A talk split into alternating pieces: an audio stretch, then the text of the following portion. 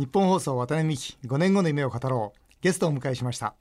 俳優脚本家演出家拓磨孝之さんです。こんにちは。よろしくお願いします。よろしくお願いします。いやお待ちしておりました。本当にこの番組ですね、はい、僕はどうしても出てもらいたいって言ってまあ他の方は別にそうじゃないよってわけじゃないんですけども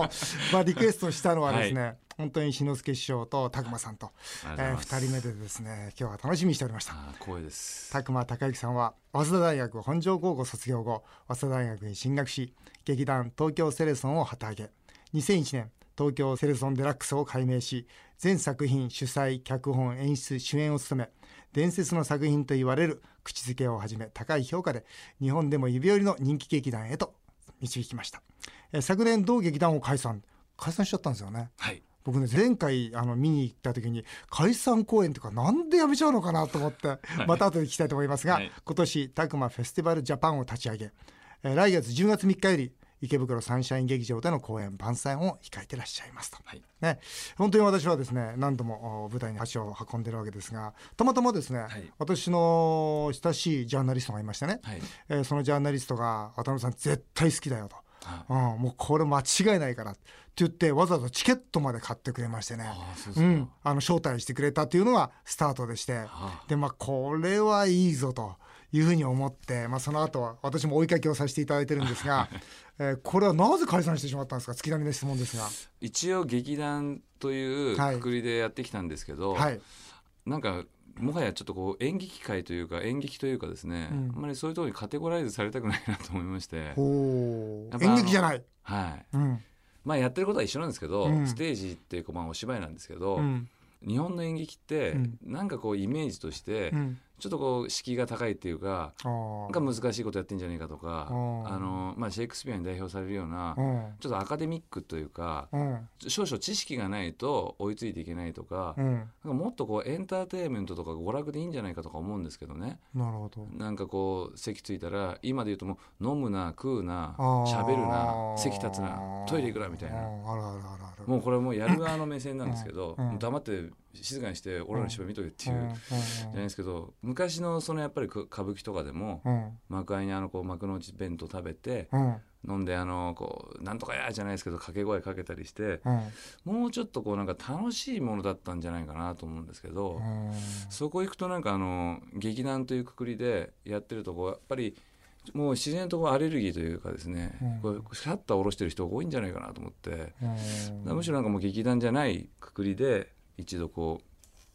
うできないかなということもあって。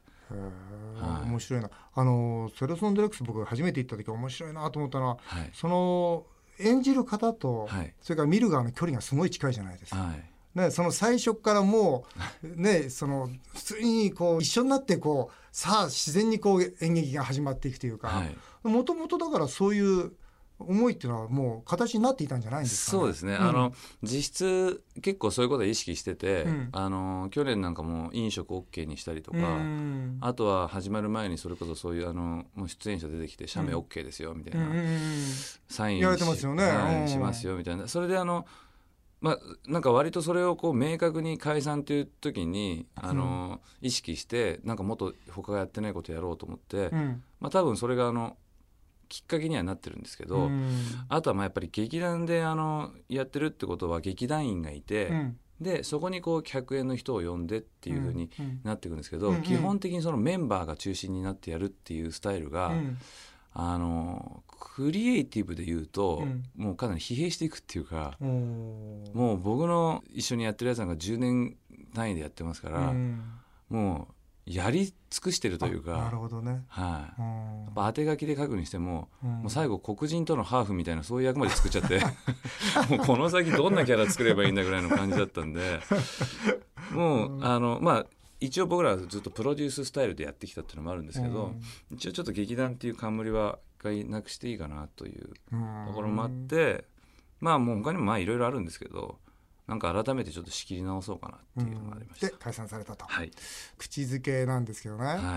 とにかくすごいもん書いたなと思ったんですけど、はい、僕もあの学生時代にまあ、親のいない、えー、子どもたちとか体の不自由な子どもたちの養護施設とかあとグループホームとか、はい、こう行かしていただいていたんですけども、まあ、とにかく、まあ、よく描かれたな。知らない人は、はい、なんかこうウーヤンがね、はい、ちょっとオーバーなことやってんじゃないかとかね、はい、そうは言ってもこんな世界じゃないだろうと思うところがあると思うんですけど、はい、僕はまんまだなと思ったんですよ。はい、あよくここまでちゃんと描写されたなと思ったんですけど、はい、なんかそのグループホームで仕事かなんかされてたんですか？いえ逆に僕は20代の後半に、はい、うちのその劇団に出演していたあの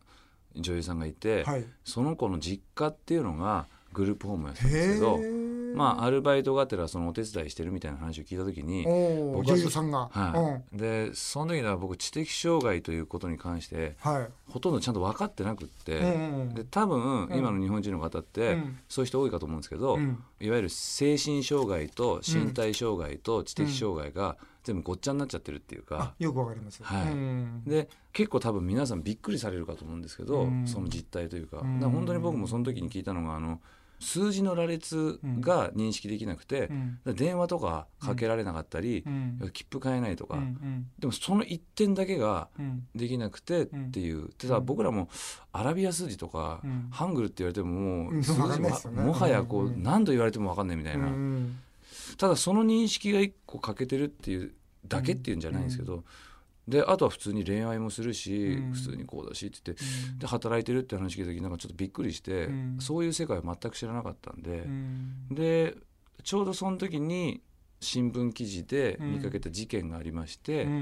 でそれがまあいわゆる口づけの題材になったもともとの拓磨さん、まあ、自ら見つけられたんですか？その時たまたまこう新聞に載ってた記事があって、まあ、それがあの高齢のおじいちゃんが息子さんを殺してしまったと、うん、で息子さんは知的障害者で、うん、でそのおじいちゃんはがんで余命3か月って言われてましたっていう、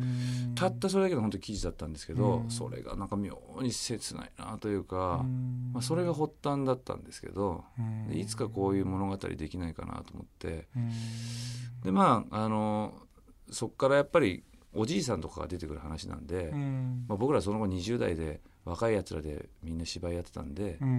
うん10年経ってあのちょっと先輩の俳優さんとご一緒する機会に恵まれて、うん、この人がいるんだったらあの物語できるんじゃないかなっていうことで金田明夫さんが、ねはい、金田さんのお父さん役は良かったですね。愛情一本。はい愛情一本、ね、愛情一本良かったですね、はい、娘に対する愛みたいなのがすごく溢れてるっていう感じでしたかね。うん、やっぱり芝居見た人はやっぱそっちから入ってるんで、うん、そうなんでしょうね。はい。やっぱ一番最初のファーストインプレッションがすごく強いっていうのはあると思いますけど。ね、はい。グッバイマイラブなんかどっから引っ張ってきたんですか。あれね、うん、あれなんですあの実はその3年前なんですけど、うん、新作書くにあたって、はい、やっぱすごい大変なんですよね執筆が。うん、だと思います。はい、で、あの当時あのネタ探しに行こうとして、うんうん、あの実は沖縄を舞台にした話を作ろうと思ってで沖縄にちょっと取材旅行というか品藩に行ったんですけどまあ結果から言いますと口づけもそうじゃないので分かると思うんですけど、うん、全く何の収穫も得られず。で沖縄関係ないもんね。沖縄全く関係ない埼玉県の話ですけど。本当ですよ本庄ですよ 本庄なんです、はい、で、まあ、沖縄はちょっともう無理だっていうなったんですけど、うん、その行き帰りの飛行機の中でラジオっていうかあるじゃないですか、ね、はい、あれで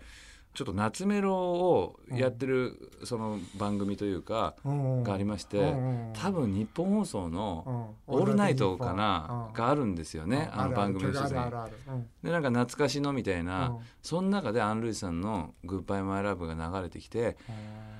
久しぶりに聞いたというか、あこの曲ありだなと思って、だまああの時間と金を膨大に使った沖縄旅行の 唯一の成果。アン・ルイスのこの「マイ・ラブ」との出会いだったっていう、はい、あの歌が本当切なく染みますよね。そうですね。で逆に言うとあの曲ありきで作ってったみたいなことわ、うんうん、かるわかるわかる、はい、そうだよね。ちょっと詩の世界観に引きずってというか、うん、はいいやよかったですね。もしこのラジオね聞いてる方で見ていない方がいたら、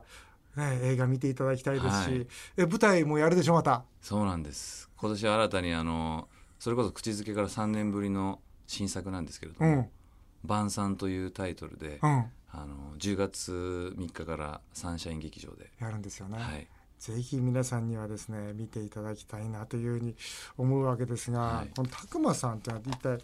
どういう人なのかっていうのをちょっとこうおさらいしたいんですが、はい、小学校の時はお調子者ですか？頭の毛を剃った。ああ？そうですね。目立ちたがり屋だったんですかね。なんかあの 小学校1年生の時に本当にそれ覚えてるんですけど あの面白いな。普通にか長い髪の毛の男の子が坊主にしてきたんですね、ある男の子が、そしたらすごいやっぱり「おなんで坊主にしたの?」すごいねと、でみんながキャーキャー言ってるわけですよ。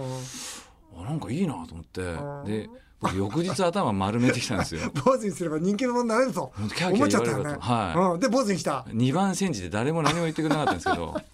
ほとんどそういう印象がなかったっていう。なかったですね。でそれから結局小学校6年間ほぼずっと坊主だったんですけど。はい、であれでしょ？得意技はケーキの一気食いでしょ？ああそれもあそうですね。なんかあの子供の頃ですよね。そう子供の頃。それもね今やったらダメですよ、なんかお誕生日会つって小学校の時みんなでこうその集まったり家で招待するじゃないですか子供たちが。するする。で親がね、まあ、そのケーキとかをこう用意してくれるんですけど、うんうん、それなんか「ああケーキだ!」ってガーって食ってこう口の周り真っ白にすると、うん、なんか親の人たちがこう喜ぶというか、うん、またそんなっつって、うん、それ一回見たら喜ぶんだと思ったら それから毎回もう持ちネタのようにやってるっていうかね。面白い。で結構目立つのが好きなんですよね、だからね。そうですね。それで、はい、ミュージシャンで目立とうとしたんですね実は。そうなんです。僕らやっぱりあのバンドブームの世界なんで、うんうんイカ天とかですね、うん、当時一世風靡したそういう番組とかもそうなんですけど高校時代からバンドやってて、うん、で本格的にやってたんですか？まあ普通早稲田高校で本庄、はい、本庄で、うん、で大学行ってそれこそ音楽サークルというかバンドのサークルにも入って、うん、でどっちかっていうとそこで音楽で飯食っていきたいなっていうのは普通に思ってたんですけど。ちゃんと真面目に思ってたんですよね？音楽で飯食っていうこと。はい、結構だけどあれでしょ？やっぱり音楽の世界も厳しいわけですよね。そうです。あのー、僕のその連れが やっぱ早稲田で普通に理工学部出て、うん、やっぱあのー技術者としてやっぱりこう生きていくと、うん、やっぱ音楽の道で食っていくのは相当大変だと、うん、才能あるやつだったんですけど、まあ、懸命な選択ですよね。でエンジニアになって、うん、って言って僕一人残されて、うん、などうしようかなと思って僕はあのその作曲したりとか楽器使ってとかっていうことでもなかったんで、うん、メンバー一緒に探さなきゃとか思ったんですけど、あのそういうメンバー探すっていうのもあったんですけどなんかあの世の中見てたら、こう有名になってこう俳優さんとかで音楽とかやってないのに、あの歌手デビューとかしてるですか。俳優道してね。俳優だからあの手段だったんですよね。俳優さんでそうそうそう、有名になったら CD デビューできんじゃないかっていうすごい横島な気持ちでその世界に入ったんで、大学時代とか演劇とかも見たことなかったですし、全然その世界知らなかったんです。でも歌手になりたいデビューしたいって思いでこのね俳優の養成学校入られたんですね、はい、そうですね、はい、で養成学校入られて、こう周り見てると、やっぱり厳しいと。まあそうですね。一番最初に本当に初舞台踏んだ時に、うん、初めてその23か月で初舞台踏んだんですけど、うん、結構年配の人がいて、うん、ただまあ家帰って2時間ドラマとか見ると出てるんですよ。あこのおじさん今稽古場で一緒稽古場で一緒みたいな。ここのおじさんいいよって、そのおじさん聞いたら、結構ないいお年されてるんですけど、うん、4050だったと思うんですけど当時、バイトしてるって言うんですよ。なるほど厳しいんだねやっぱりね。いやだからやっぱり4050でアルバイトってありえんのとか思って、とんでもないところに足踏み入れちゃったなと思って。自分もそうなっちゃうと。はい、それがこうでもテレビ出てるんですよ。あれテレビ出てる人って、ご飯食べられないのこれだけじゃと思って、うん、いやびっくりして、うん、そこからまあまさにその甘い世界じゃねえなっていうのをつくづく感じっていうところですかね、うん、一番最初。それであれでしょ？要するに舞台とかそのそこに入っていったのは、はい、要するに俳優で売れてる人は舞台のまあ、トップ。そうなんですよ。だからテレビ出て映画出てっていう人が、うん、実は舞台出身だっていうのを、うん、そんなの知らないで見てたんですけど、うん、結構だ当時だその小林薫さんだ根津陣八さんだ、佐野史郎さんだじゃないですけど、風間森夫さん平田充さんっつって、なんかそうそうたる人たちが、皆さん芝居で看板貼ってたみたいな。なるほどね。ああそうなんだと思って、じゃあこれあの